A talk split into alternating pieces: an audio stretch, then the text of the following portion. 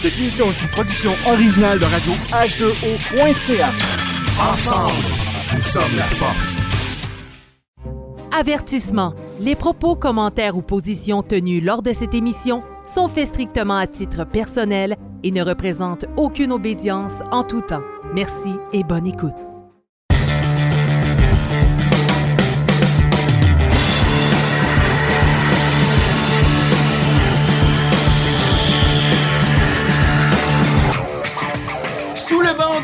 Émission numéro 4.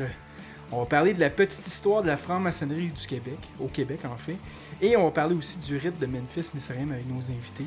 Euh, D'ailleurs, on va, on va les saluer tout de suite. On a euh, Simon et Baudouin qui sont de la, de la Grande Loge pour le Canada de l'Ordre international du rite ancien et primitif de Memphis Mississippi.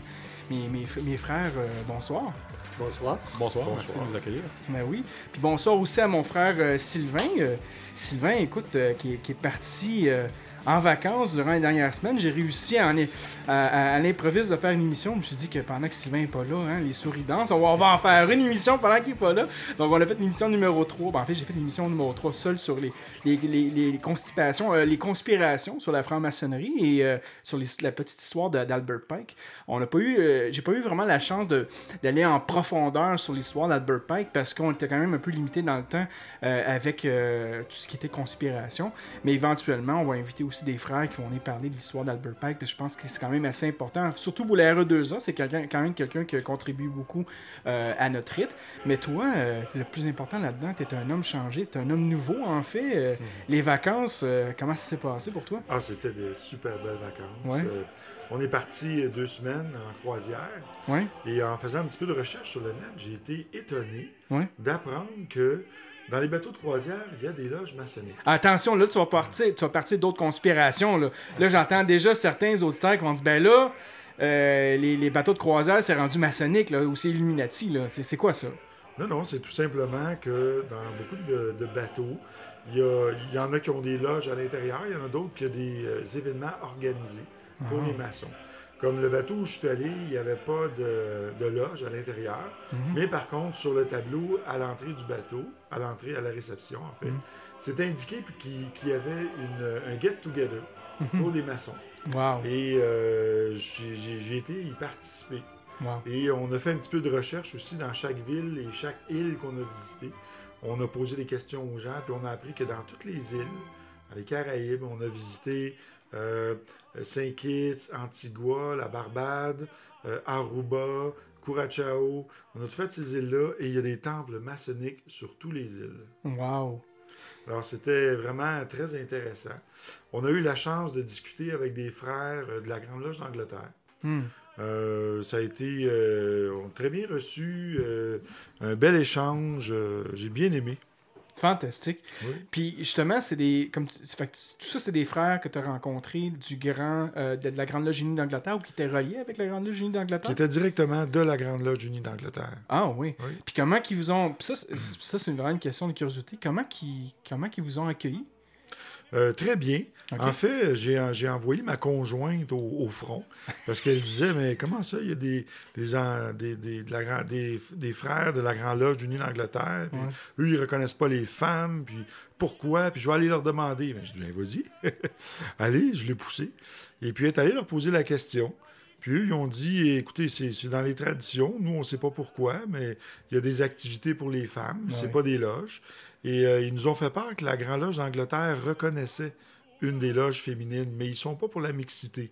Mais ils reconnaissent certaines loges féminines. C'est ce qu'ils nous ont fait part. Ah oui. Eux, ils pratiquent. euh, un des frères pratiquait le rite émulation, l'autre le rite de York. Et euh, c'était des gens très bien. On a échangé pendant tout près d'une heure avec eux. Wow. On s'est recroisés à plusieurs reprises sur le bateau. Ça a été très intéressant. Mais c'est- c'est c'est fantastique parce que c'est c'est vraiment la, une des, des rares fois que je vais avoir entendu que euh, justement des, des maçons qu'on dit réguliers reconnaître euh, d'autres maçons qui ne qui sont pas réguliers Ben, selon eux. étonnamment, j'ai partout, même je suis allé aux États-Unis, Ouais. où j'ai rencontré des maçons dits réguliers, Ouais. et j'ai toujours été très bien reçu. En fait, c'est au Québec qu'on se fait le plus brasser. Quand moi j'ai une moto, j'ai voulu adhérer au club de Son of the Widow, un club de motards, et euh, je me suis fait revirer euh, avec. Ouais, c'était assez. Euh, que, un, peu- un peu manque de tact, mais disons que je me suis fait euh, directement dire là, que parce que je n'étais pas régulier, je n'étais pas admissible. Tu fait, t'as reçu un coup de maillet, si j'ai Un compris. coup de maillet, en plein ça. Dans, dans une autre ordre d'idée, je suis allé aussi à Cuba il y a quelques années. Oui, oui, oui. Et à Cuba, j'ai été étonné d'apprendre qu'il y a des loges maçonniques partout, il y a des maçons partout. La plupart des gérants d'hôtels, euh, c'est des maçons. Euh, moi, ce qui est arrivé, on est allé avec un groupe, il y a une femme une- qui était avec nous, qui s'est blessée à un genou, elle a dû partir d'urgence à l'hôpital. Et euh, pendant qu'elle est- à l'hôpital, évidemment, il y a une facture qui a suivi. Et comme on quittait deux jours plus tard, ils ne voulaient pas la laisser sortir d'hôpital. Alors, je suis allé voir euh, le, le responsable de Sunway et j'ai commencé à discuter avec. Et en mettant ma main au visage, il a vu que j'avais une bague pa- parce que je me, je me frottais le menton. Ouais. Il a dit euh, Ah, vous êtes euh, maçonne Ah, ben, je dis oui. Je dis Vous, est-ce que vous l'êtes Il dit Non, non. Il dit Mon frère est maçon. Ah oui Et qu'est-ce qu'il fait, votre frère? Ben, il dit C'est le directeur général de l'hôtel. Ah Merveilleux. Mais J'ai dit euh, Dites cette phrase-là à votre frère, il va comprendre. Ouais. Alors là, il semblait un petit peu euh, mêlé, mais je lui ai dit Dites cette phrase-là. Alors, c'est une- un appel au secours. Puis il est allé euh, transmettre ça. Et le lendemain matin, euh, on est venu nous voir euh, à la cafétéria pour nous dire que tout était pris en main, qu'il n'y avait plus de problème. On a même eu un autobus privé pour se rendre à l'aéroport. Bouteille de champagne dans nos chambres, le service 5 étoiles, on a été très bien reçus. Et dans un autre voyage à Cuba que j'ai fait, je me suis informé au maître d'hôtel pour savoir s'il y avait un maçon. Évidemment, il y en a un qui est venu et il nous a fait visiter euh, le temple euh, d'une ville euh, euh, qui avait été malheureusement détruit il y a 30 ans par un feu d'artifice. Mais les maçons avec... Et à Cuba, vous savez qu'ils sont très pauvres. hein, Il y avait des tabliers qui avaient 100 ans. Hmm. Moi, j'étais... euh, J'étais bouleversé de voir ça. Ça m'attristait un petit peu, mais en même temps, j'avais de la joie de trouver des frères, mais de voir qu'ils se recyclaient les tabliers comme ça, les gants, les boudriers. Euh, c'était, euh, c'était, bien à voir. Et j'ai appris aussi que, que les maçons avaient même participé euh, à la révolution de, de Cuba euh, Hmm. il y a très longtemps. Wow. Alors, j'étais bien étonné, j'étais, j'étais content de voir ça et de voir qu'il y avait des maçons partout. Et partout où on va sur la planète, on est accueillis, reçus. C'est vraiment une fraternité, c'est extraordinaire. Oui. Puis tu vois, euh, c'est tellement vrai que ce que tu dis. Puis la, la semaine dernière, j'ai fait un segment, en fait, pas la semaine dernière, mais lors de la dernière émission, j'ai fait un segment sur le nouveau DVD que j'ai reçu qui s'appelle Terra Masonica, qui est un euh, reportage qui est indépendant. J'avais, on- le premier DVD que j'avais fait, d'ailleurs, je pourrais te les transférer si tu veux, mon frère Simon.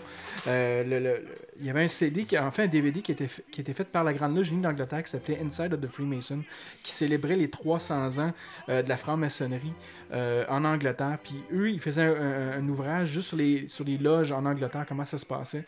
Mais Terra Masonica, c'est un, ouvrage similaire qui célèbre les 300 ans de la, maçonnerie, mais ils font des, ils visitent des loges un peu partout à le monde. Puis ils ont visité une loge à Cuba, puis ont aussi euh, euh, couvert une loge euh, dans la dernière ville. dans la dernière ville au sud-sud-sud de, de l'Argentine, qui est à quelques kilomètres en fait de, de- du pôle sud. Et c'est une loge maçonnique aussi, dans la même histoire que euh, le, le temple a été détruit pendant des années, qui était détruit, puis pendant des années, ils ne pouvaient rien faire, puis les maçons là-bas, ils sont pas beaucoup, puis ils ont tout reconstruit le temple. C'est- C'est c'est vraiment, c'est c'est des belles histoires, puis c'est- c'est c'est fun de voir justement que, tu sais, peu importe où ce qu'on va, on n'est pas seul, il y, a- il y a toujours quelqu'un qui est là, la fraternité est là. Oui. Et, euh, puis, tu sais, si on est mal pris, il va toujours avoir un frère quelque part qui va nous aider. Un moment donné, j'avais reçu, euh, euh, parce que moi je suis responsable aussi des, de- de- euh, des, communications Internet, là, je veux dire les commu- communications Internet de la Grande Loge du Canada. Et euh, justement, on, on reçoit souvent des, des- des communications euh, ici et là. Puis une des communications, à un moment donné, c'était un frère qui était en Italie. Euh, que lui venait visiter le Canada puis il connaissait pas personne puis il savait pas quoi faire mais tu sais tu quoi? C'est moi qui l'ai aidé qui est allé euh, j'étais allé avec lui j'ai passé une journée on est allé visiter les, les endroits à Montréal parce que c'est ça la fraternité on est là pour s'entraider Oui. puis quand on est mal pris puis qu'on sait pas quoi faire ben on est là pour un, un pour l'autre quoi qu'il arrive tu sais fait que c'est intéressant je trouve ça vraiment le fun Sylvain ton expérience puis euh, euh, même si certains gens vont dire ah ben là c'est Hey, tu sais, on a des, des affaires privilégiées. C'est pas une question qu'on est privilégié, on s'entraîne. C'est juste une question d'entraide, tout ça. Voilà. Ben, merci, c'est, c'est, c'est le fun. Puis là, t'es, t'es de retour euh, en forme, écoute, pour la prochaine année. Euh, t'as-tu d'autres euh, vacances prévues dans le futur? D'autres, loges maçonniques à aller visiter dans le futur? Ah, c'est sûr que partout où je vais aller dans le monde, je vais aller visiter les loges, Ouais. ça c'est certain. Fait faut pas t'oublier ton tablier ton... Non, je l'avais emmené sur le Tu l'avais emporté, hein? J'avais mon tablier, mes gants, j'avais tout ce qu'il fallait. Fantastique, fantastique. Ben, bravo, je, je trouve ça fantastique. Merci, Sylvain. Merci. Puis écoute, là-dessus, on va aller avec le- notre, notre premier sujet, en fait, qui avec notre frère Baudouin et notre frère euh, Simon. Euh, on va parler de la, petite histoire de la franc-maçonnerie au Québec. Comment ça s'est débuté? Parce que moi, j'ai quand même certaines brides ici et là, mais je connais pas vraiment l'histoire. Comment, comment ça a démarré, ou juste euh, mon frère Baudouin, euh, la maçonnerie au Québec? En fait, c'est euh, un petit peu comme l'histoire de la Grande Loge Unie d'Angleterre. OK? On a des dates, mais au fur et à mesure des documents, là, on conteste les dates. Donc, Ah oui. 1717, il n'y a qu'un seul bonhomme qui en a parlé. Hmm, Donc, aujourd'hui, on ne sait pas si c'est vrai. hmm, c'est intéressant. Alors, pour euh, au Québec, si on revient là, euh, il y avait euh, un de nos gouverneurs en Nouvelle-France, c'est Duquesne. Duquesne, lui, était franc-maçon. On a eu euh, possiblement une loge en Nouvelle-France euh, de francs-maçons. Alors ça, ça dépend des archives. Donc, euh, ça remonte à loin au Québec. Bon, il y a eu la conquête. euh, à la conquête, il y a des loges dans les régiments. Il y en a sur les navires, justement. Et euh, ils installent automatiquement, les Anglais, ils installent leur loge ici. Et à ce moment-là, l'Église commence à avoir peur. Non pas de la franc-maçonnerie, on dit plein de conneries là-dessus. Euh, L'Église a peur du- de l'idéologie maçonnique Hmm, et non pas qu'il y ait des francs-maçons. hmm, Alors donc, euh, euh, on a l'exemple quand même d'un siècle plus tard, il y a plein de loges maçonniques anglaises qui s'établissent. oui. Alors la question est toujours la, la suivante, est-ce qu'il y a des Canadiens, Canadiens entre guillemets français hein? Hmm, Et on dit que non. En fait, c'est pas, pas vrai. Et par exemple, les Canadiens protestants y vont. Hmm. Par exemple, les Français immigrés y vont. Ouais. Ils sont automatiquement excommuniés, ça va de soi.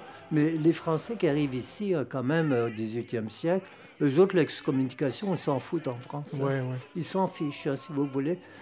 Et euh, donc, on a, euh, durant un siècle à peu près, les Canadiens, français entre guillemets, euh, sont cachés dans les loges. Sauf que on a le premier exemple du séparatisme québécois, Hmm. avec des loges euh, euh, de la province de Québec. C'est-à-dire que, donc les Anglais, eux autres, c'est pour les Anglais vrais, là, si je peux dire. Eux autres, en fait, c'est la Grande Loge du Canada qu'ils vont fonder. Mais en fait, est-ce qu'on parle, parce que dans ce temps-là, on, on parlait pas du Québec, on parlait du Haut-Canada puis du Bas-Canada aussi. En fait, ça dépend. C'est jusqu'en 1792 qu'on parle du Haut et Bas-Canada. Ouais. Par la suite, 1867, la province de Québec. faut pas oublier quand même une chose, que province en anglais, ça signifie colonie. Hein? Ouais. On n'a pas, euh, on suppose que c'est une province, c'est pas tout à fait ça. Alors donc, en 1869, il y a le grand maître euh, de la province de Québec, justement, puisque la, la Confédération est là. Et lui se plaint de la Grande Loge du Canada qui les dirige, ici. Alors il prend une position, il dit maintenant, nous, on veut se séparer de la Grande Loge du Canada. Alors c'est le premier exemple du séparatisme québécois, où on a une Grande Loge québécoise, province de Québec, et il y a la Grande Loge euh, du Canada. Comment ça peut se faire? C'est qu'il n'est pas bête, le Franklin euh, Graham, c'est qu'il y a deux raisons. Primo, il va demander aux Américains de l'aider. Euh, aux États-Unis, il y a des grandes loges par État. Oui. Donc, ici, il n'y aurait pas de raison qu'il n'y en ait pas. Et donc, les Américains vont pousser la Grande Loge du Canada à accepter. Mais un- une deuxième raison aussi, c'est que c'est la première fois qu'on fait une loge francophone, Hmm. une loge de Canadiens, pour justement se différencier du Canada. Hmm. C'est là ce que j'explique que c'est la, on est séparatiste avant l'heure. Ouais, c'est ça. Mais la, la- la Grande Loge du Québec, elle, elle avait quand même des loges anglophones aussi. Oui, oui. En fait, euh, il y en avait à cette époque-là, il y en avait quand même une quarantaine. À peu près un, un peu partout, je dirais. Et, Ok. et c'est pas. euh, en fait, il y a encore une fois des Canadiens qui sont cachés dedans. Mais il ne faut pas oublier quand même qu'il y a les excommunications, l'évêque de Montréal et de Québec, bien sûr, euh, il, il relie, il relaie l'excommunication venant du pape. Et c'est dans les... euh, Peut-être en, en parler spécialement à un autre moment, mais il relaie l'excommunication en haut de la chair. Et euh, évidemment, c'est quand même terrible. Hein? Euh, je veux dire, c'est, ça veut dire que euh, autour de nous, les gens ne nous parlent plus, par exemple. Ouais. des fois, ils nomment. Hein? Ouais. Je veux dire, ils nomment carrément parfois. Lui est un franc-maçon, lui en est pas un. Mhm. Alors donc, on est euh, des loges anglaises, il y en a un petit peu partout, surtout euh, fin 19e dans les chemins de fer. C'est-à-dire Mm. que très bizarrement, euh, ça explose grâce aux chemins de fer. C'est-à-dire, avant, on avait des loges dans les bateaux. OK. Là, on a des loges. Là où il y a des chemins de fer, il y a forcément une loge. Hmm. Alors, plus le chemin de fer monte ou s'étend, plus il y a de loges. Oh, wow. Et là-dedans, il y a des Canadiens français. Ben oui. Donc, pourquoi? Parce que si on arrive, euh, par exemple, dans le Nord, a- l'Église a très peu de pouvoir. Donc, ils ne savent pas qui sont les Canadiens qui sont maçons. Mais de quelle manière qu'ils peuvent savoir les, les Canadiens français étaient maçons? Parce qu'on s'entend que euh, aucun autre maçon ne peut dévoiler l'identi- l'identité d'un maçon, puis seulement celui qui décide de se révéler lui-même. Donc comment que l'Église catholique pouvait avoir une preuve que ce... Ce- espions. ce- des espions, ok. Les espions, et aussi parce que les, y a, ça se fait plus aujourd'hui par la Grande Loge, plus autant, disons. Ça se fait encore, mais moins. Il y avait des petits carnets qu'on distribuait à tous les maçons, aux nouveaux initiés, Ouais. avec les noms des maçons. Il s'agissait d'avoir ce petit carnet-là, ouais. et on savait par le nom si c'était un Canadien français ou pas. Donc, et, euh, la plupart du temps, on savait s'il venait à la messe, c'était un bon catholique, s'il venait pas à la messe, c'était un français ou bien un protestant. Ah, wow. Donc là, on savait. Alors, des fois, on les citait carrément. Et c'était grave, je veux dire, c'est quand même des questions d'emploi, tout ça. Et d'autant plus que les maçons anglais n'appuient pas euh, les loges libérales. Donc, il faut rester dans les loges régulières. Ça va venir plus tard, les loges libérales. Euh, Fin 19e, disons. Mais euh, quand même, la première loge qui a été fondée ici, euh, pour des Canadiens, c'est la loge qui s'appelle les Cœurs Unis. Mais auparavant, il y avait d'autres loges. hein. Mais tout ça, ça dépend des, des archives. C'est-à-dire, il y avait la loge des Frères du Canada, par exemple. Il y avait une loge euh, chez les Patriotes aussi, des loges avec des sociétés secrètes pour pas se faire piquer par, euh, pogner par les Anglais à cette époque-là. Ouais. Et c'était grave hein, quand même, ils, ils- ils brûlaient les fermes, etc. Hmm. Alors donc, euh, je veux dire, au fur et à mesure, les Canadiens vont de plus en plus dans les loges, mais il n'y en a pas encore beaucoup. Il faudra attendre en fait la Révolution tranquille. Hmm. Mais grâce à Franklin Graham en 1869, là on a commencé. Dans ces années-là, on parlait de combien de maçons au Québec, à peu près? En fait, il y avait, j'ai des chiffres quelque part, mais je ne les ai pas en tête, mais en fait plusieurs milliers. Ah oui, ok. Oui, oui, euh, je veux dire, ça a diminué après la Première Guerre mondiale, euh, 14-18. Est-ce qu'on parle... de- ah, ok, donc 14... Ok, ouais, ok. Là, euh, on, a, on a à peu près 4000 maçons au Québec. Présentement. Euh, c'est le même nombre présentement. D'ailleurs, c'est tout le problème de la Grande Loge du Québec, Mhm. c'est le recrutement. C'est qu'on n'a pas plus de maçons aujourd'hui qu'à la fin de la guerre 14-18. Hmm. Donc, comment se fait-il qu'ils ne recrutent plus? C'est, c'est toute leur problématique parce Ouais. que les Canadiens français maintenant vont dans les loges libérales, Ouais. Beaucoup plus que dans les loges anglaises. Mais c'est toujours, si, si là on fait un bond dans le futur, mais je crois quand même qu'au Québec, les, les, les, les- maçonneries libérales sont toujours quand même, euh, ils ont toujours beaucoup moins de membres que, le, le- que la Grande Loge euh, du Québec. Mais je veux dire, c'est quand même plus progressif avec les années. Oui et non. C'est que euh, la Grande Loge du Québec est une grande loge anglaise.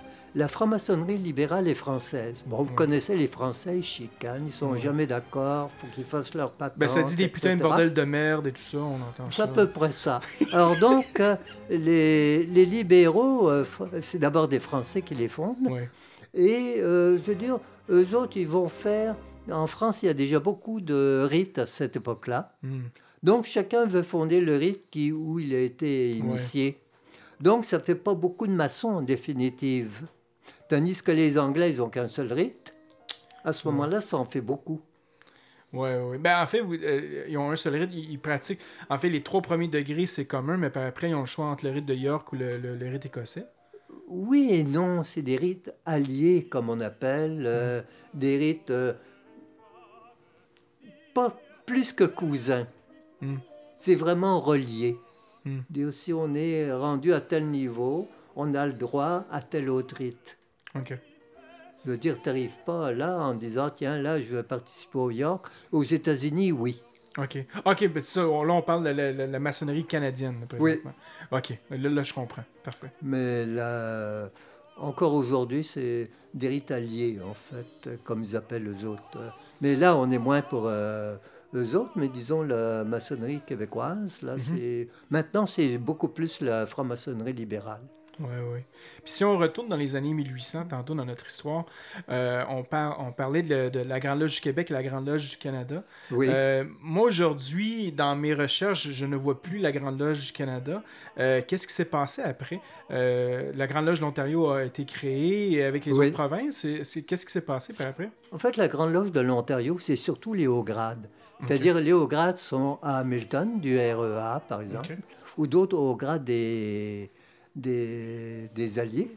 Mais en fait, la Grande Loge du Canada, elle est là, mais on n'en parle plus. Je veux dire, euh, on s'en. euh, je dirais pas le mot, mais c'est à peu près ça. Moi, je peux le dire, par euh, exemple. On peut le dire que- qu'on s'en fiche ou quelque chose comme ça. Oui, euh, on va dire employer ce mot-là. Quoique le sens veut dire la même chose. Un fichier veut dire pénétrant. Enfin, bref.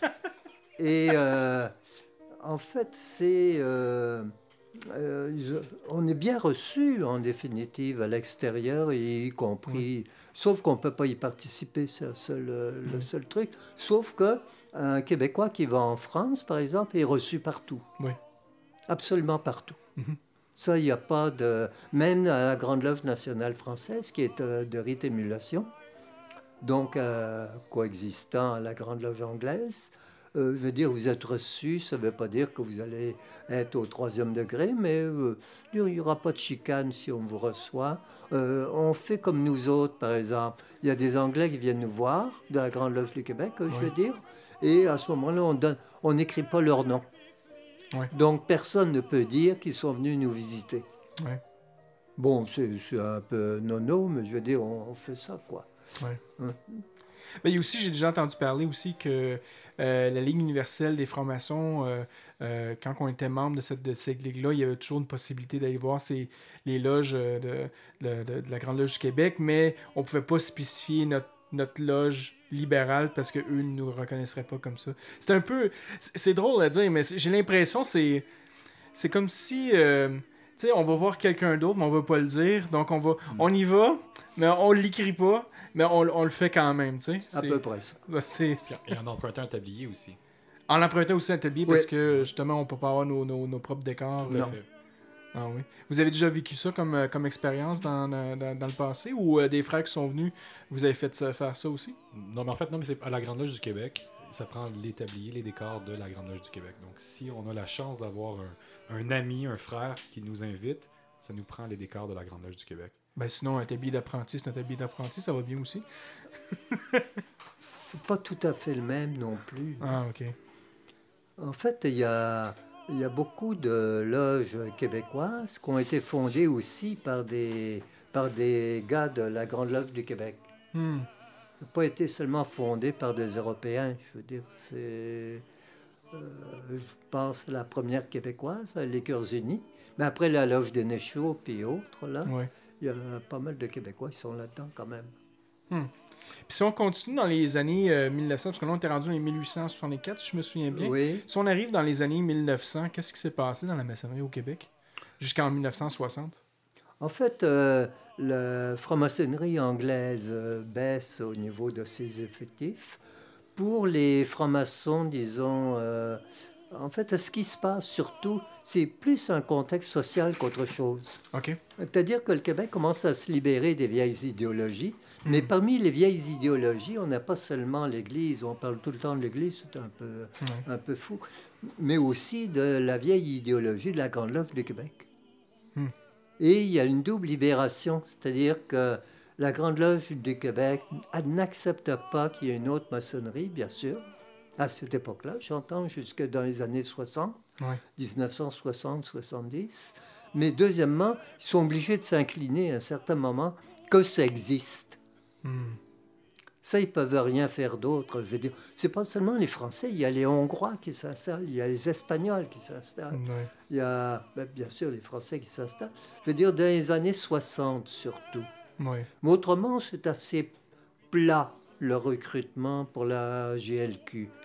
Mais eux autres pourront en parler bien plus avec euh, euh, Ruellan, là, leur historien.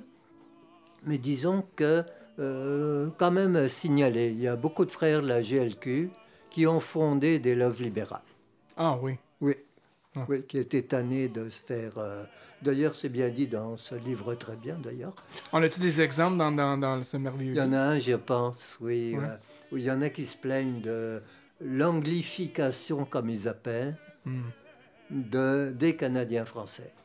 Ah, wow. Aujourd'hui, on emploierait plus ce mot-là, mais à cette Ouais. époque-là, c'est anglification. hein. Et aussi au niveau de la culture, pas seulement ça. Mais si on avait peur de l'Église à une certaine époque, on était quand même protégé en faisant partie de la Grande Loge anglaise. OK. Ça, c'est important de savoir, euh, euh, je veux dire, plus ou moins protégé, mais on l'était quand même. OK. Mais en fait, il y a, il y a, euh, euh, dans, ton point, mon frère, que tu, emportais à propos de, euh, de la, Grande Loge du Québec, euh, tu disais, bon, il commençait à reconnaître qu'il y a, des, d'autres grandes loges, en fait, d'autres maçonneries au Québec. Mais encore, une, je pense que jusqu'à la quelques semaines de ça, j'ai vu un article qui était dans le journal et eux affirmaient que ça n'existait pas encore, la maçonnerie pour les femmes que c'était pas encore présent. Fait pourtant, eux, ils sont prêts à accepter que euh, on, on a de la maçonnerie, euh, existe de la maçonnerie libérale, mais on n'affirme pas encore de la maçonnerie féminine. En fait, euh, distinguer, accepter ne veut pas dire reconnaître. Ouais. Or, ils ne reconnaissent pas non plus les hommes de la maçonnerie dite irrégulière. Ouais. Bon, pour les femmes, il n'y a, y a pas de loge hein, euh, pour les femmes. Il y a simplement des regroupements initiatiques. Par exemple, les Étoiles de l'Est. Ouais. Bon, ça sont des regroupements initiatiques avec des initiations, hein, on s'entend, Ouais. pour les femmes. Ouais. Et chapeautés par la Grande Loge du Québec. Ouais. Il y en a une autre aussi, les filles de, je ne me rappelle plus comment, Daughter of, euh, enfin, je ne me rappelle plus du nom. Il y a au moins ces deux, euh, mais on ne peut pas dire qu'il n'y a pas de loge féminine de par la Grande Loge Unie d'Angleterre. Clair. Ok. Mais euh, ils acceptent qu'il y en ait, Hmm. mais c'est pas chapeauté par eux, certains. Wow. Mais tu vois, ça me fait penser un peu à. euh, quasiment avec, les- avec les chevaliers de colon. Tu sais, les chevaliers de colon vont accepter les, les hommes, mais les- pour les femmes, c'est les filles d'Isabelle. Oui. C'est, c'est- j'ai, l'impression que c'est comme une réplication. D'ailleurs, les chevaliers de colon, euh, euh, est-ce que ça, ça, ça a un- non, ça, ça a aucun lien avec le- la Grande Loge du Québec? En fait, euh, l'initiation n'est pas la même hein, des chevaliers de Colombe et des filles d'Isabelle. Elle est totalement différente. Hmm. Et euh, chevaliers de Colombe ont été fondés en grosso modo pour vaincre les, les, la franc-maçonnerie euh, protestante. Ouais. Donc, chevaliers de Colomb catholiques. Hmm. C'est surtout ça. Bon, euh, deuxièmement, chevaliers de Colomb ont été fondés quand même par des francs-maçons, Ouais. Mais qui ont réadapté cela pour la religion catholique. Ouais, ouais. C'est intéressant, c'est très intéressant. Et, euh, et là-dedans, bon, ben, bon, on, a- on- parle de, de- de- de- des chevaliers de colon, qui est quand même. euh, Est-ce que c'était des maçons réguliers qui, qui avaient parti c'est ça ou c'était la maçonnerie libérale? Bon, il faut bien croire que les chevaliers de Colomb, ça vient des États-Unis. Ça Ouais. vient pas du Québec. Moi, ok, donc, ouais. Et là-bas, disons, euh, toutes sortes d'initiations, toutes sortes de rites initiatiques. ouais. On parle beaucoup des Français qui, euh, qui font les leurs euh, ad vitam, je ne sais pas combien. ouais. Mais là-bas, aux États-Unis, il y a toutes sortes de regroupements maçonniques avec leurs initiations et autres, et que plusieurs aient fait les chevaliers de colomb pour euh, que les catholiques se soient avoir dans les emplois, par exemple. Ouais. Nous, on a eu la patente au Québec hein, pour pas que les, une société secrète, donc, pour Ouais. pas que les Anglais et seulement les emplois au fédéral. Ça s'appelait comment la patente? Ça s'appelait la patente. La société Jacques Cartier, c'est. c'est- Il y a une autre société qui Une s'est autre, appelée. Ouais. Oui. En fait, les Canadiens français sont, euh, ils ont inventé eux-mêmes leur propre euh, société secrète. Mais ça, c'est intéressant. C'est, c'est, c'est- Là, euh, bon, on s'en vient un petit peu plus euh, c'est dans, dans des sujets croustillants. tu sais. C'est quoi les sociétés secrètes des Québécois, en fait? Parce que souvent, on va entendre parler de, bon, des Skull and Bones et tout ça. C'était quoi Mm. les sociétés secrètes québécoises? Euh, tu veux parler d'aujourd'hui ou de jadis? Ben, déjà, on va commencer de jadis jusqu'à aujourd'hui, il n'y a pas de problème. En fait, les vraies secrètes, bon, euh, je niaise un peu, mais les vraies Ouais. secrètes, on les connaît pas. Ouais. Et puis, deuxièmement, euh, euh, en fait, les officiels, si je peux dire, c'est les frères du Canada, euh, fin 18e. Ok. Et ensuite, celles qu'il y avait durant les Patriotes en 1837-38, Ok. pour pas se faire pogner par les Anglais à cette époque-là. Ouais. Et euh, par la suite, les, les fils de la liberté? Les fils de la liberté. Les fils de la liberté. Et euh, par la suite, jusqu'à fin 19e, il y en a eu plusieurs. Là, j'ai pas la liste. Bon, c'est là-dedans, la liste, je pense. Il n'y a pas eu l'ordre de la jarretière aussi? Non, non, mais C'est Grande-Bretagne. Anglais. c'était anglais, ça? Ah, La jarretière, la patente. Fait que tu mettais la patente dans la jarretière pour avoir un autre. euh, Non, c'est une émission sérieuse. Ah oui, c'est vrai, c'est vrai, c'est vrai. Je vais mettre mon chapeau sérieux ici. Là. C'est pour ça que j'ai un chapeau de Mickey Mouse qui est juste à côté aussi, là, pour faire miniaiser. Mais non, mais c'est super. euh, c'est- c'est c'est intéressant de voir ça, ces sociétés secrètes-là. Euh, Puis même aujourd'hui, est-ce que c'est ce- c'est ces sociétés qu'on pourrait dire euh, secrètes, est-ce qu'elles existent encore ou c'est vraiment dans les, dans les années 1960 et tout ça? ça s'appelle pas le Parti libéral?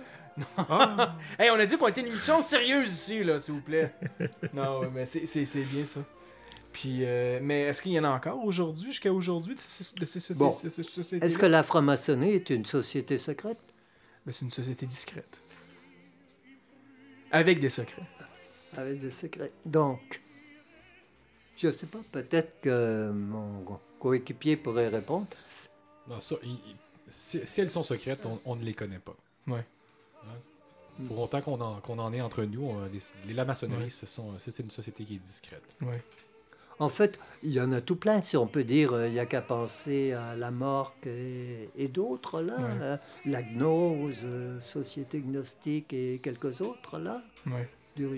Qui se dit que l'on où, on- où il y a une initiation, c'est-à-dire on ne peut pas entrer comme profane sans être initié. Ouais. Bon, c'est là qu'est le secret. Exact. Et qui ont des secrets.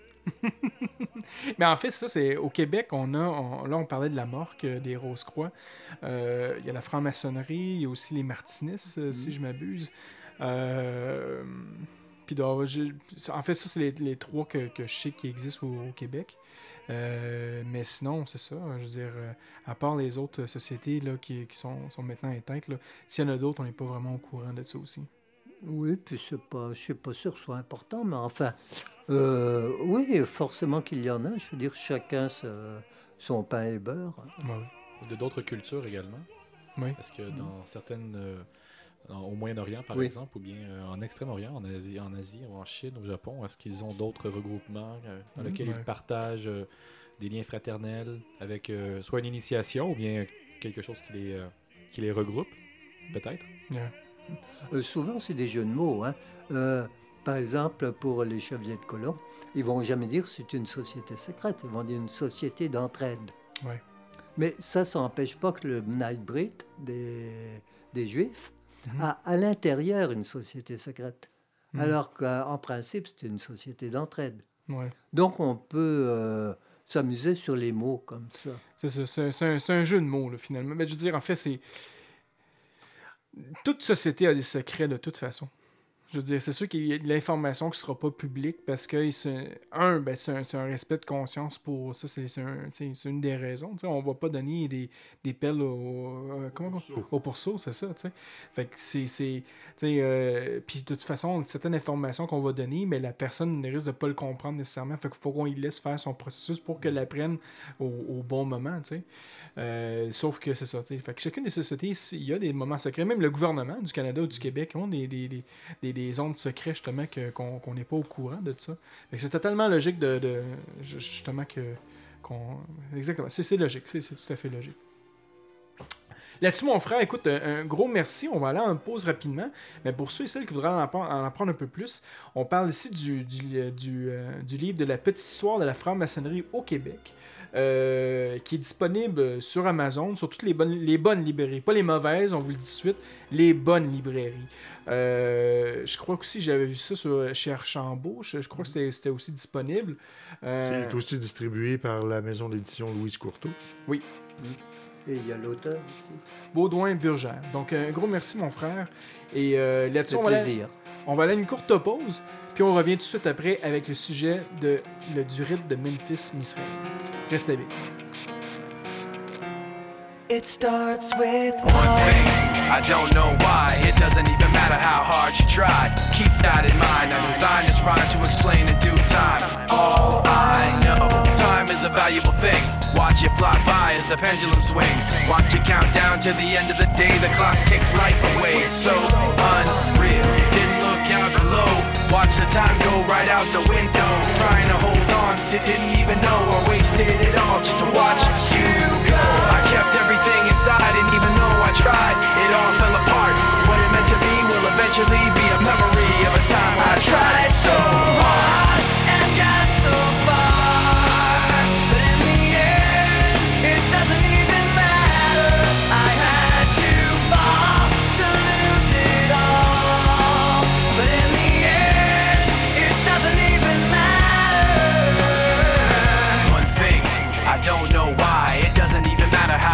try. Keep that in mind. I designed this rhyme to remind myself how I tried so hard. In spite of the way you were mocking me, acting like I was part of your property. Remembering all the times you fought with me, I'm surprised it got so.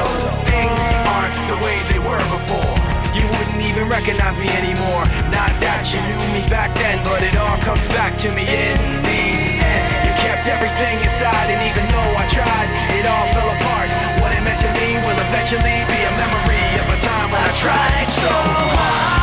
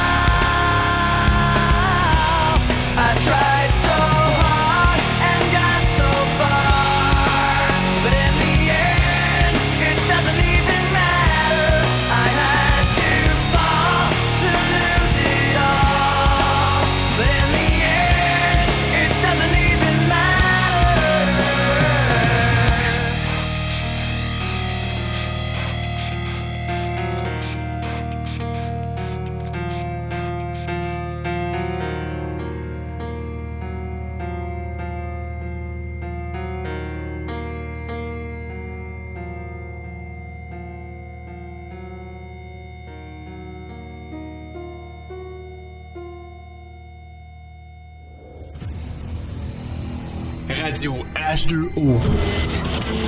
Bienvenue en direct de la planète Web. Une nouvelle révolution est à notre porte. La radio conventionnelle vous emmerde. Vous avez soif de vraies nouvelles, soif de liberté d'expression. La puissance de la voix. Liberté d'expression. Free man you are. What will you do without freedom? La meilleure radio parlée sur le web. Radio H2O.ca. Ensemble, nous sommes la force. Tu veux participer à l'évolution de Production Podcast? Deviens partenaire et contacte les Productions Podcast en visitant la page Facebook Production avec un S, Podcast, P-O-D-C-A-S-S-E ou écris-nous à podcast à commercial iCloud.com. fait partie de l'aventure Production Podcast. Pour plus de détails, visite podcast.com.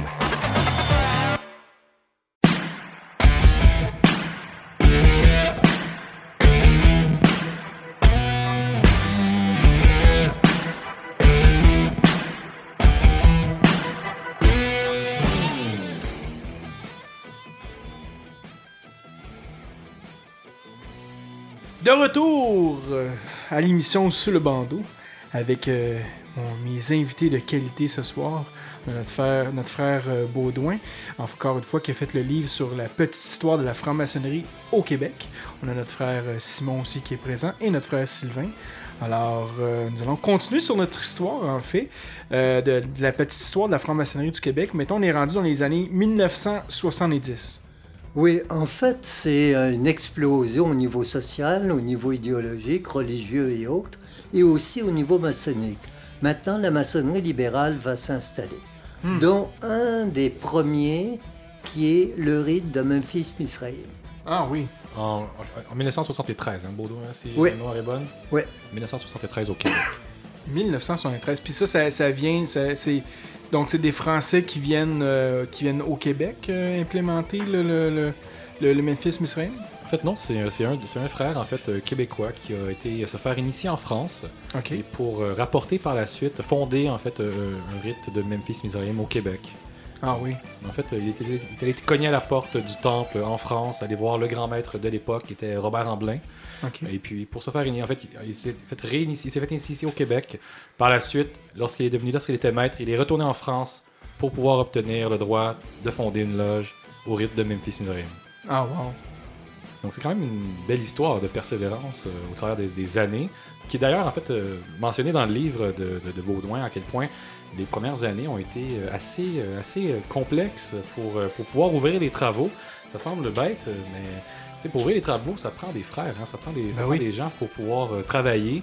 Et puis pendant plusieurs une loge, seul à un, on n'apprend Ça pas va grand mal. chose. Ben oui, c'est ça. Ça va mal. Donc, il y a eu plusieurs années, je ne sais pas combien d'années, mais il y a eu plusieurs années en fait de, de- de persévérance pour pouvoir monter une, une, fra- une fraternité qui était assez solide pour pouvoir justement que, que, que ce rite-là prenne son envol. Ah ouais. Et euh, on parle de combien de membres dans les années 70, à part de lui tout seul là, qui, qui avait de la misère. Là, ça s'est commencé. euh, la première euh, loge avait combien de membres au juste? Une dizaine. Ah oui, une dizaine de membres. Et en fait, c'est à la fois des hommes et des femmes. Hein? Ouais. C'est-à-dire la première loge, en fait, c'était une loge féminine, Isis, et la seconde, c'était Kepera. Et les gars, les filles travaillent ensemble parce qu'ils sont très peu. Au maximum, ça fait une quinzaine de gars et de filles. Et les autres loges libérales viennent les aider. Est-ce qu'on peut dire que dans, dans les années 70, euh, le- le- le- la Grande Loge de Memphis Misraïm euh, avait créé la, la- la maçonnerie féminine au Québec? Est-ce que c'était une des premières grandes, grandes obédiences qui, avait fait ça? Là, je fais attention à ce que je vais dire parce qu'il y a le droit humain aussi qui est à la fois euh, mixte aux autres. Donc, ils vont venir un petit peu plus tard, mais ils sont très solides au niveau maçonnique, euh, masculin-féminin. Donc, c'est ça. Donc, euh, à, partir de ce moment-là, bon, ben, on parle de, de- de deux loges, donc euh, Isis et, euh, et, par après, qu'est-ce qui s'est passé dans l'histoire de, de, Memphis Misraïm là, pour, dans, dans- dans la fin des années 70-80? En fait, pour, pour les dates, en fait, c'est sûr que consulter l'ouvrage serait la meilleure, la Ouais. meilleure chose à faire. Mais en fait, euh, pour faire une histoire courte, euh, il, y a eu, tr- il y a eu une grande loge en fait qui s'est constituée. Euh, donc la grande loge pour le Canada, avec, avec trois loges. Donc l'obédience qui s'est créée quelques années plus tard. Et puis pour, pour prendre en fait son envol, on a, on a eu des, on a une loge par exemple, on a un triangle à Québec présentement. Il y a une loge qui est itinérante. Donc on a euh, Memphis Memphis Misraïm a vraiment pris d'assaut, d'une certaine manière, euh, le, le Québec, si on, peut, euh, si on peut dire comme ça. Je veux dire assaut, mais ça a l'air agressif, mais c'est pas le cas. Mais c'est juste pour dire qu'il y a- eu de l'ampleur, il y a eu énormément de travail pour arriver euh, à avoir une, une- une loge, en fait, une grande loge qui est aussi qui, qui est assez stable aujourd'hui. Beaucoup de péripéties, beaucoup de, de, de, de voyagements. Je sais, pour, pour beaucoup, ça n'a pas euh, énormément de, sens, mais il y a eu énormément de temples qui ont été, euh, en fait, qui ont été euh, visités, pas, du- pas nécessairement visités, mais les gens, ne- les frères de l'époque, les frères et sœurs de l'époque ne, ne- ne- n'ouvraient pas leurs travaux toujours dans le même endroit géographique. Donc, avant d'avoir de s'implanter au, au Centre maçonnique de Montréal, euh, ça a pris euh, quinzaine, une vingtaine d'années avant d'avoir un local fixe. Donc, déjà là, ça montre un- une persévérance qui est assez impressionnante. Hmm. Parce que je crois qu'il y a eu, je sais pas, Baudin pourrait me corriger là-dessus, mais 5, 6, 7 lieux euh, dans lesquels les frères et les sœurs se, se- se- se présentaient pour pouvoir ouvrir les travaux. Donc, c'est au Québec, ça n'a pas eu la, ça pas la, la grandeur que- qu'on peut voir, par exemple, en, en France ou aux États-Unis. Ça a toujours été euh, un petit nombre de, de frères et de sœurs qui ont, qui ont travaillé ensemble, qui ont montré la volonté ensemble de travailler sur les rites égyptiens. Fantastique. Puis si on s'en va maintenant dans l'histoire de, de, de Memphis Misraïm, euh, est-ce que, que moi personnellement, qu'est-ce que j'avais compris dans le passé, c'est qu'il y avait le rite de Memphis et de, de Misraïm, puis à un moment donné, il y a eu une, euh, une fusion ensemble. Euh, qu'est-ce que tu peux nous dire sur... Qu'est-ce, en fait, qu'est-ce que tu peux nous dire sur ce, ce rite-là de Memphis Misraïm? Mais en effet, il y a eu l'histoire des rites égyptiens est vraiment très très large. Il y a eu d'abord et avant tout donc le rite de, de, Memphis qui a été euh, fondé par euh, Marconis de Nègre euh, il y a en fait au début du, au début du 19e siècle. Et puis il y a eu également le rite de Misraïm qui a été fondé par un, pe- un personnage assez célèbre, Cagliostro. Et puis il faut, dire que le 19e siècle, il y a eu énormément d'influence, en fait l'égyptomanie. Hein, il y a eu, suite à la conquête de, de- l'Égypte par Napoléon, par l'expédition égyptienne de Napoléon, il y a eu, en fait, si vous vous rappelez, Napoléon avait apporté avec lui euh, des scientifiques, des chercheurs, et puis il avait rapporté, il y avait eu une espèce de redécouverte, en fait, de l'Égypte. Et puis pendant cette époque-là, on, dit qu'il y avait, des, des maçonneries, ou du moins des, sociétés initiatiques qui, pratiquaient encore en Égypte. Et puis justement, il y a des Français qui, sont, qui, ont, rapporté ce- ce- ces parcelles de savoir-là. Et puis tranquillement, mais ça a continué en fait à, à décanter à l'intérieur de la société française durant le 19e siècle. Hmm. Jusqu'à fonder justement ces, ces loges-là, le rite de Memphis, le rite de Misraïm. Et puis si on, on- on le retrace leur histoire respective, ça, a beaucoup bougé. Il y a eu énormément de d'instabilité au, au- au sein de au sein des loges en fait qui pratiquaient ces rites-là par les individus en fait qui les euh, qui les euh, qui, qui en avaient qui en, qui en avaient le leadership si je peux euh, utiliser le mot moderne et puis les, les, le rite, les rites se sont promenés donc euh, en Grande-Bretagne, aux États-Unis, en Italie, jusqu'à temps qu'ils se fassent euh, fusionner par un autre personnage célèbre, Garibaldi, qui est un, un, un des pères euh, fondateurs de l'Italie moderne, et pour arriver justement à avoir un- une certaine stabilité en fait dans le rite. Euh, mais c'est quand même assez. Il y a plusieurs ouvrages en fait sur les rites égyptiens qui sont d'une très grande qualité, qui expliquent justement à quel point il y a eu du va-et-vient. C'est en fait dans, dans la maçonnerie, il, y a- il existe ce genre de, de, de- de transformation au sein même des loges. Hmm. Puis tu vois, tu parlais tantôt des États-Unis, que ça s'est même transporté aux États-Unis. J'avais lu justement des, des, des récits d'histoire qui parlaient que la, la maçonnerie reconnue, en fait, la, la maçonnerie moderne américaine avait déjà intégré le rite de, de, de Memphis. euh, Mais je sais pas si aujourd'hui s'ils le pratiquent encore, mais je sais que dans, dans le passé, ça a déjà été fait. Mais de mémoire, je crois que si, hein, mais euh, en fait, les, les patentes officielles se sont promenées, en fait, n'ont pas resté en France pendant, euh, pendant, pendant le 19e siècle, en fait. Mm. Euh, euh, je pense à, à- Yarker, par exemple, qui était, qui, a été, qui était le détenteur, en fait, de, de- de- du rite- de- des rites, en fait, du- et puis justement, en fait, Yarker qui était en, en Grande-Bretagne. Et puis, justement, mais ça, ça l'exprime à quel point... euh, il, y avait eu un, il y avait un bouillonnement, puis il y avait une espèce d'incertitude dans la manière en fait que c'était. On a beau penser que la franc-maçonnerie a une base extraordinairement solide, il reste que certains de ces rites en fait bougent énormément. Et je crois que c'est le cas en fait euh, des, rites égyptiens où est-ce qu'il y a eu énormément de, de transformations, comme je le dis, de déplacements, de voyagements. Euh, je ne sais pas quelle est la plus vieille loge qui pratique encore des rites égyptiens. Mais je, je pense pas euh, que je dis que je parle faussement si je dis que ça n'a pas 125 ans. Là. Je Ouais. ne crois pas qu'on peut retracer aussi loin que ça. Il y a eu tellement de, de, de, de mouvements et de, de déplacements. Là-dessus, euh, je te dirais, pourquoi un, euh, un rite égyptien au lieu d'un rite chrétien? Qu'est-ce qu'est-ce- qu'est-ce que ça apporte le, le rite de Memphis Misraïm encore une fois, ça dépend toujours de, de- de ce qu'on recherche quand on, quand on frappe à la porte du temple pour devenir euh, franc-maçon.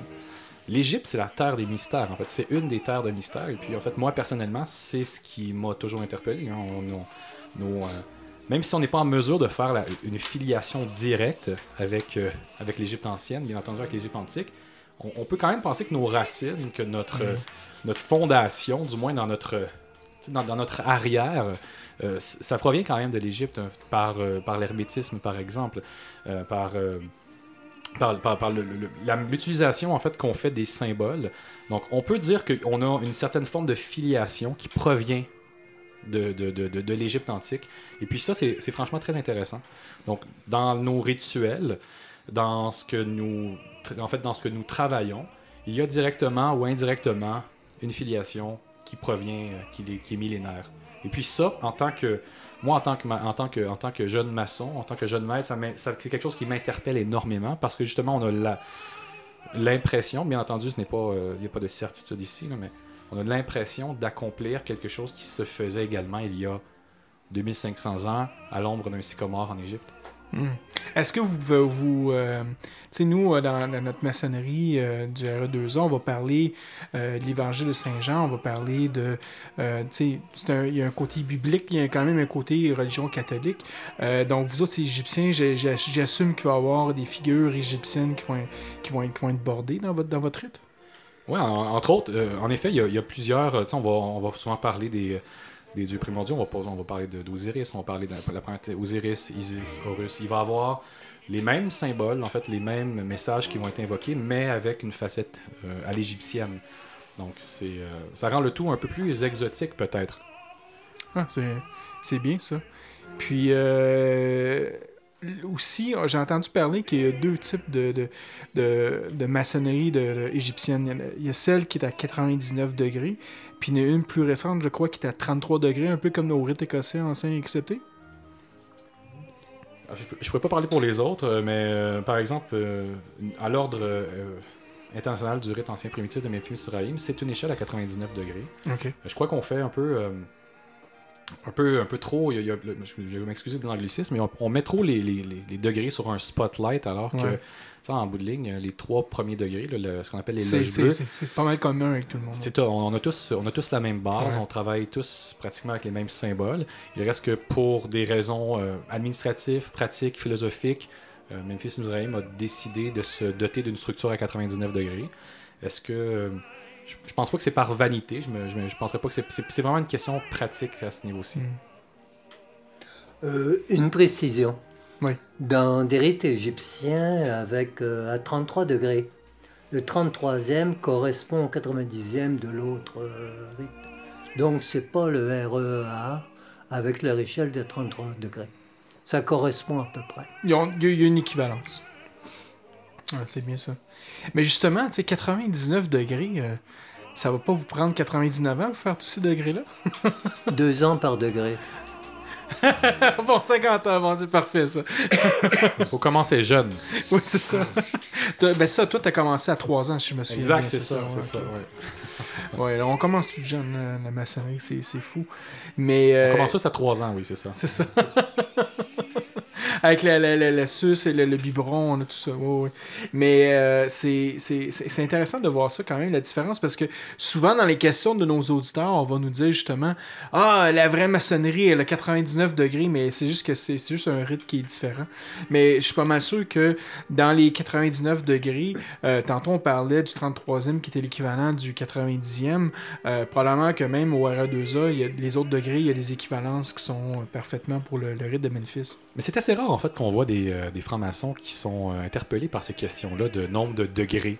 Un peu comme c'est assez rare qu'on peut qu'on va voir des francs-maçons qui sont interpellés par le fait d'être euh, en maçonnerie dite irrégulière ou tu sais, la, la régularité. C'est c'est un sujet, j'ai l'impression, qui est pas dans notre sphère commune. C'est pas quelque chose qui va nous influencer dans notre, euh, dans notre cheminement maçonnique.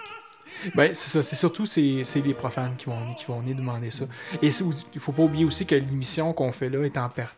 C'est, pour les profanes en même temps et pour les frères aussi. Donc, c'est pour ça que c'est important de, de répondre à, tout ce genre de questions-là parce que euh, c'est, des questions qui sont communes qu'on se fait poser toujours, toujours, toujours. Puis c'est vrai, tu as raison, Simon.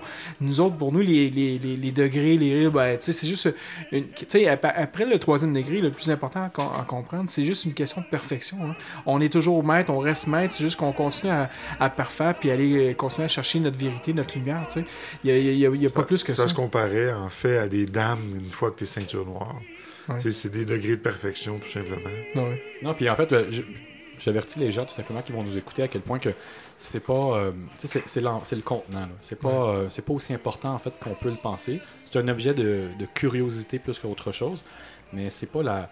C'est pas la raison fondamentale ou c'est pas au cœur de notre démarche maçonnique. Et puis, mais c'est sûr qu'on est toujours, on est toujours euh, piqué par, dans notre curiosité par, par ce qui va se démarquer en fait, mais euh, au cœur de notre action, ce n'est pas quelque chose d'important. Exact.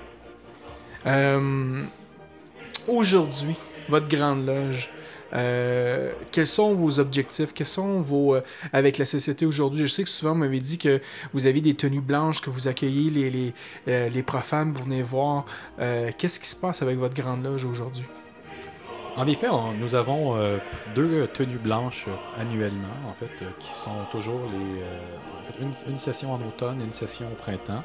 Ce sont toujours des, rencontres ouvertes, donc nos portes, les portes de notre temple s'ouvrent pour que les profanes puissent venir en fait écouter une conférence sur ben, sur la petite histoire de la maçonnerie au Québec, voir un peu en fait quelle est la différence en fait avec Memphis Missourium et puis avec les autres loges, parce que quelqu'un qui souhaite devenir franc-maçon, c'est important en fait de bien comprendre la, que il y a énormément de, couleurs différentes hein, en maçonnerie. Je veux dire, les, rites ont des. On travaille pas de la même façon, on n'a pas les mêmes objectifs nécessairement. Et puis c'est important, quand on est dans une démarche euh, maçonnique, d'aller voir, ou du moins de, comprendre quelles sont les, les options, du moins, dans quoi on va mieux se, se retrouver. Nous sommes, nous, une loge dite plus spiritualiste.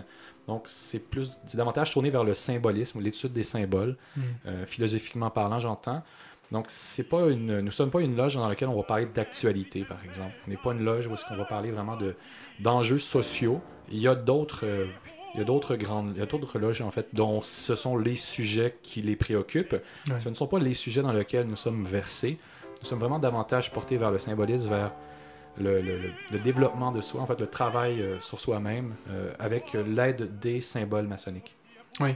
Puis je pense que tu as, apporté le, point le plus important que, tu sais, de choisir sa maçonnerie, tu sais. Moi, quand j'ai commencé, euh, bon, je disais ça, il y a plus de 8 ans maintenant, je fais mon processus maçonnique. Dans ce temps-là, quand j'ai rencontré mon, mon- mon frère qui m'a parlé de la maçonnerie, euh, j'avais écouté, j'avais lu un peu sur Internet l'information sur la maçonnerie, mais j'avais pas d'information. Je savais pas à quoi m'attendre, tu sais. Puis c'est sûr que c'est toujours... euh, Chers auditeurs, il était un conspirationniste. ah, un peu conspirationniste. On en a parlé depuis le début, puis tout le monde le sait que ceux qui nous écoutent sur les ondes de Radio H2O, euh, d'ailleurs, ils savent que quand je faisais les émissions, j'avais une émission, moi, de conspirationniste. J'avais une émission qui s'appelait Deux gars, une fille. Ok, j'ai fait aussi l'émission, même sur H2O Show, on parlait du sujet comme ça, parce que j'allais chercher l'information, tu sais, j'étais au courant d'absolument tout ça. Puis, euh, justement, bon, ben, moi, j'avais un peu d'informations, mais je n'avais pas assez. Puis, euh, j'ai été très chanceux parce que dans la Grande Loge que, que, que, que j'ai adhéré, c'est l'énergie, c'est ça que je voulais faire. Ça, ça a fité parfaitement. J'ai été extrêmement chanceux. Puis, mais ça veut pas dire que ça va être la même chose pour tout le monde. Moi, je connais des frères justement qui ont été initiés dans, dans un rite, puis ça n'a ça pas, ça, ça- pas été correct pour eux, puis ils ont changé de rite. J'en connais même qui ont- sont, sont venus justement au Memphis Misraim parce que pour eux, ça les, les connectait plus, parce qu'ils l'ont découvert après, par après. tu sais. Puis, euh, euh, c'est pour ça que aujourd'hui, le travail qu'on fait qui est tellement important pour moi parce que en donnant des, petites informations comme ça, ben j'espère que ça va éclairer des gens en disant Ah, sais-tu quoi, moi l'Égyptien, j'aime ça, je veux aller voir. Ou tu sais, je, je faire un peu plus d'alchimie ou je veux travailler un peu plus d'autres sortes de symboles, ben je vais aller au rite 2A. Ah, ben peut-être, tu sais, quelqu'un pourrait aller au rite de quelqu'un pourrait aller sinon au rite français. C'est ça l'objectif de cette émission-là, c'est de donner pas une direction, mais de montrer des chemins qui sont, qui sont disponibles pour justement faire un choix éclairé. Parce que pour moi, c'est c'est ça qui est le plus important, c'est de faire un choix en conscience. Ça vient rappeler aussi à quel point que c'est un, c'est une décision qui est importante en fait dans la vie d'un, d'un homme ou d'une femme, de vouloir aller se, se faire initier. hein. je veux dire, c'est quand même euh, euh, c'est quand même une grande décision dans, dans- dans- dans notre vie en fait. Et puis ce qui est important, c'est justement d'y aller avec en toute connaissance de cause et en ayant vu en fait qu'est-ce qu'on pouvait faire. Donc euh, une des choses qui, est- qui peut être un peu triste en fait, c'est que justement quelqu'un qui arrive, qui se fait initier dans une loge dans laquelle il ça, ça lui parle pas au fil du temps, donc il ne se voit pas euh, évoluer dans, dans, dans ce genre de maçonnerie-là pendant plusieurs années. Ben, finalement, il va peut-être avoir, euh, va peut-être lâcher, puis va peut-être justement ben, laisser aller cette partie spirituelle-là qu'il avait en lui ou en elle. Puis ça, c'est un petit peu dommage, puis c'est une des c'est une des raisons. Merci pour l'invitation en fait à, à votre micro parce que justement, mais c'est important de, de parler des rites qui sont présents au Québec, de- Mhm. qui sont présents à Montréal encore davantage, en particulièrement.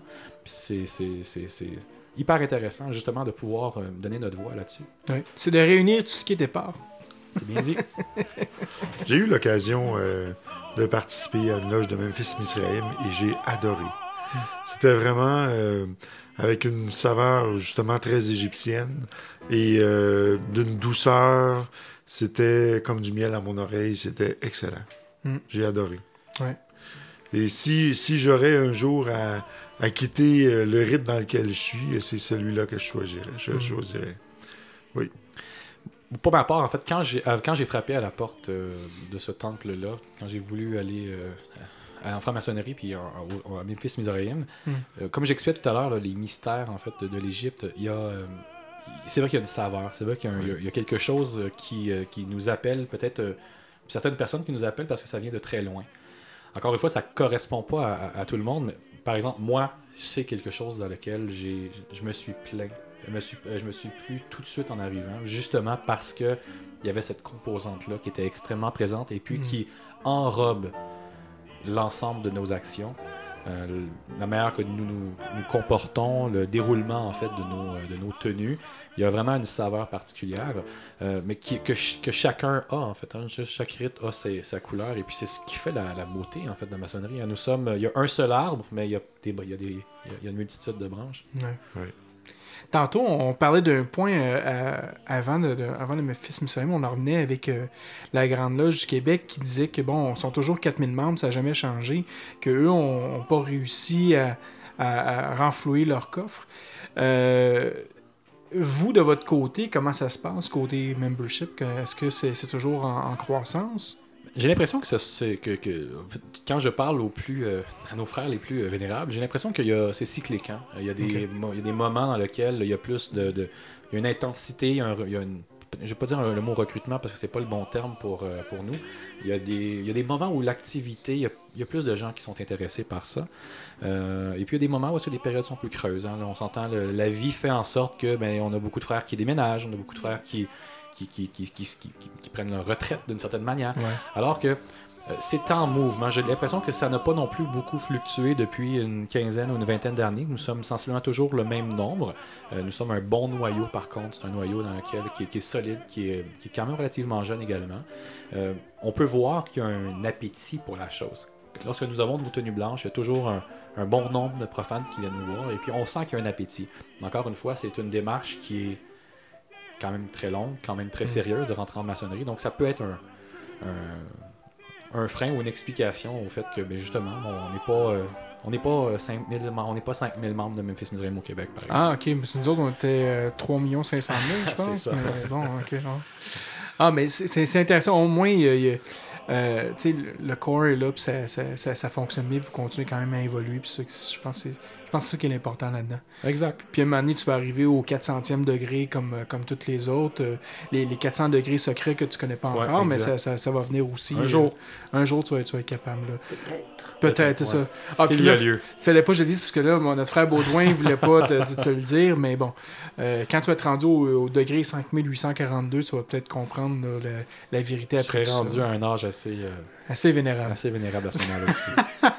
Mais, tu sais, rapidement, avant qu'on arrive avec la fin de l'émission, euh, le, le- fait justement de, de, trouver des membres, c'est moi mon impression que j'ai avec tout ça, puis ça pourrait peut-être un débat pour une autre émission en fait, c'est de, de- d'approcher la jeunesse, de la manière qu'on approche la jeunesse. J'ai l'impression que la maçonnerie n'a pas nécessairement évolué en même temps que la société, elle, elle a évolué. Tu sais, le moyen de les approcher. Euh, nous, on, avait, on en avait déjà parlé dans, dans le temps en loge, que, euh, ben, en fait, hors loge, mais avec les, avec les membres de, de la loge, tu sais, que le, le jeune aujourd'hui va être sur son téléphone cellulaire, tu sais, il va être sur Internet. Fait que pour contacter ces gens-là, faut juste prendre le moyen, le même moyen qu'eux ont pour communiquer. J'ai peut-être l'impression que, euh, puis en fait, on, parce que là on parle de la Grande Loge du Québec, mais la Grande Loge du Québec n'est pas là pour parler avec nous ce soir. Peut-être qu'ils ont une réalité totalement différente. On mais devrait mon- les inviter. ben oui, absolument, absolument. Euh, surtout ceux que des Sons of Widow, là, on peut les inviter ici, je suis sûr qu'ils seraient bien contents de les voir.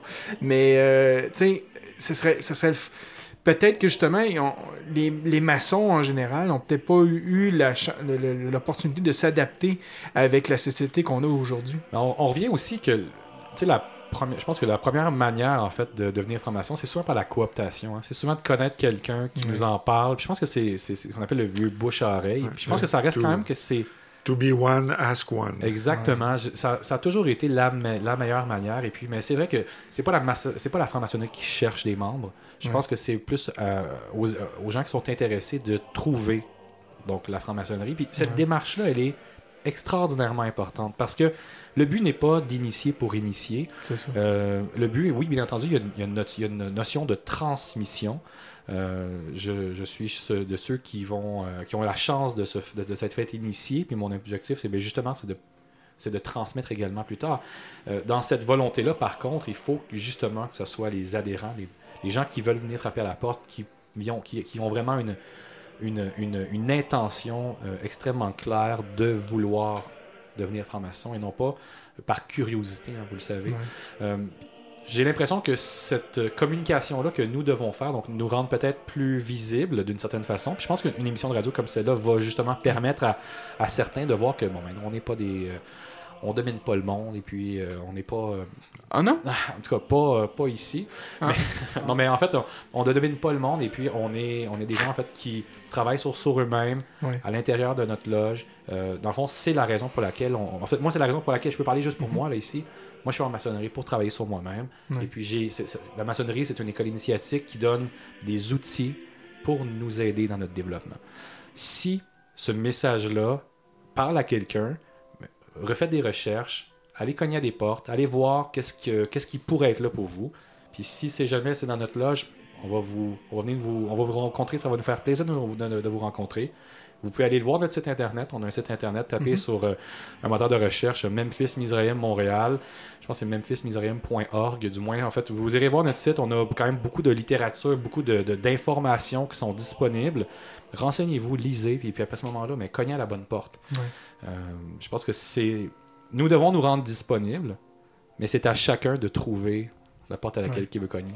C'est, ouais, c'est exactement ça. Puis, tu sais, tantôt, je- en fait, le point que je voulais apporter, c'est ça, c'est comment nous, on pouvait communiquer avec le, monde profane. Mais c'est juste ça, c'est juste de s'exposer, de dire, on est là. Puis j'ai l'impression que c'est pas toutes les loges qui sont comme ça, qui sont capables de, faire une visibilité. Parce que les jeunes aujourd'hui, justement, comme tu dis, faut qu'ils fassent leur recherche. Mais souvent, moi, qu'est-ce que j'ai remarqué, c'est que la part des gens vont vouloir avoir l'information directement dans, dans leur bouche, tu sais. Fait qu'au moins de leur montrer un chemin, de dire, regarde, c'est par là, si tu veux avoir l'information, regarde dans ces coins-là. Je pense que c'est le meilleur moyen pour que la personne s'informe puis qu'elle se fasse une bonne opinion puis qu'elle vienne nous voir par après. Non, je suis parfaitement d'accord. Puis encore une fois, il y a, y a de très bons ouvrages. Sur Internet, il y a énormément d'informations. Il faut, euh, faut voir également qu'est-ce qu'il y en est. Euh, en fait, la première information, c'est le livre de notre frère euh, Baudouin qu'il faut qu'il aille se chercher. Ouais, ça, c'est le plus excellent important. livre. Ça, vous prenez ça en premier, Ouais. vous lisez l'histoire, puis là, une fois que vous êtes prêts, là, vous pouvez aller un peu plus loin. Ça, c'est le Ben, livre de base. Pour l'anecdote, en fait, pour l'anecdote, j'ai lu ce livre-là, moi, euh, Ouais. avant de frapper à la porte. Oh je, je sais pas si je l'ai déjà dit à, à mon frère Baudouin, mais j'ai lu ce livre-là avant de frapper à la porte. J'étais, euh, j'étais, j'étais allé à une tenue blanche il y a très longtemps auparavant, mais ça m'a redonné, euh, ça m'a réconforté dans mon choix, disons, d'une certaine façon. Ouais. Donc, euh, je le dis en ondes pour la première fois à mon frère Baudouin, comme quoi que son ouvrage m'a éclairé, m'a rassuré du moins sur, euh, sur, sur- sur- en fait, sur, la- sur ma prochaine démarche, hein, sur la démarche lorsque je- j'ai cogné à la porte du temple moi-même.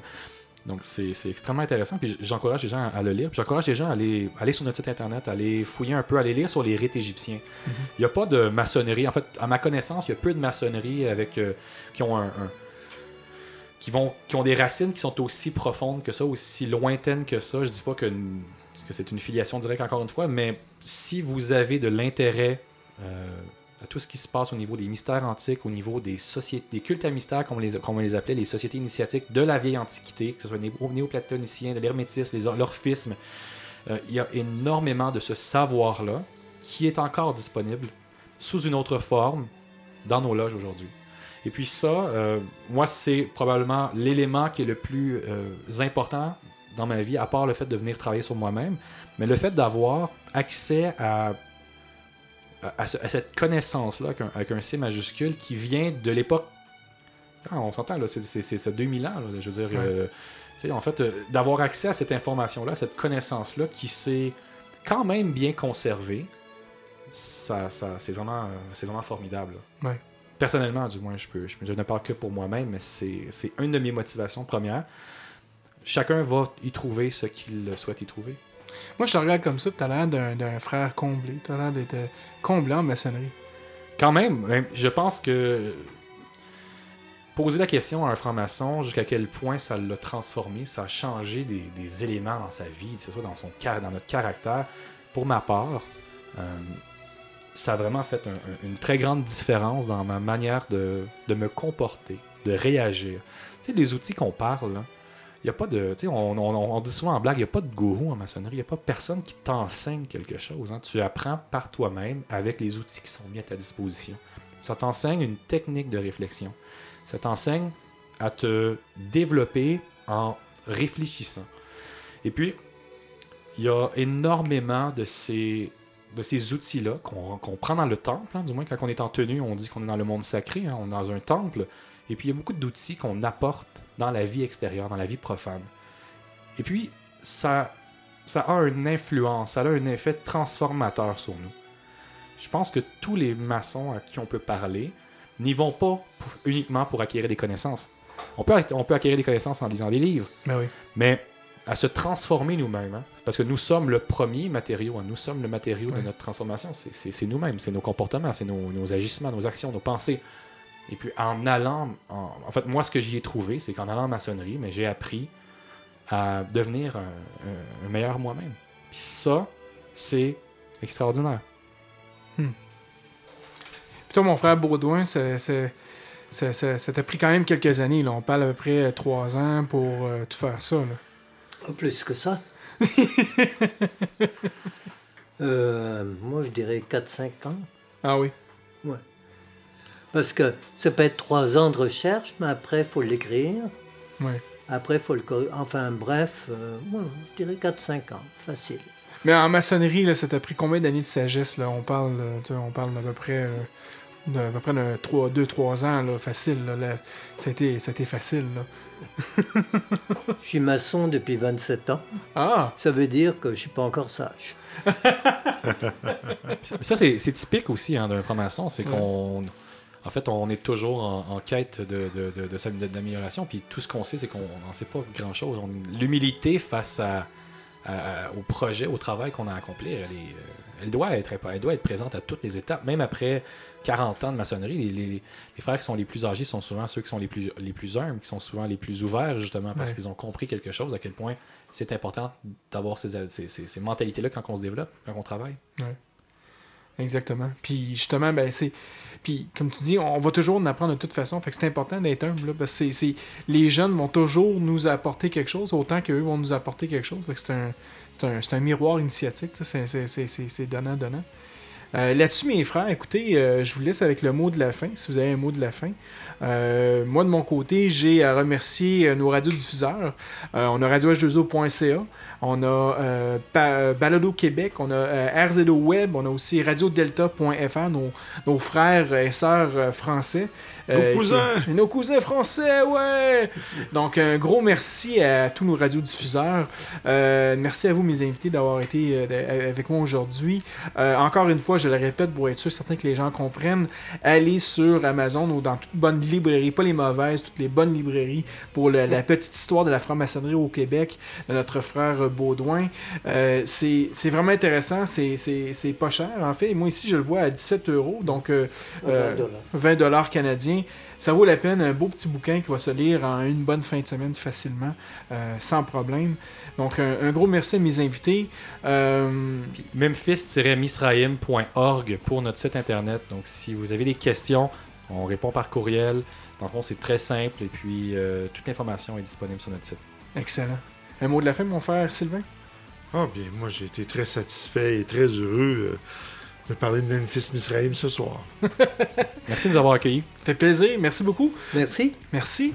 Écoutez, euh, là-dessus, mesdames et messieurs, on vous dit euh, à la prochaine, euh, la prochaine émission et on se reparle prochainement. Bye bye.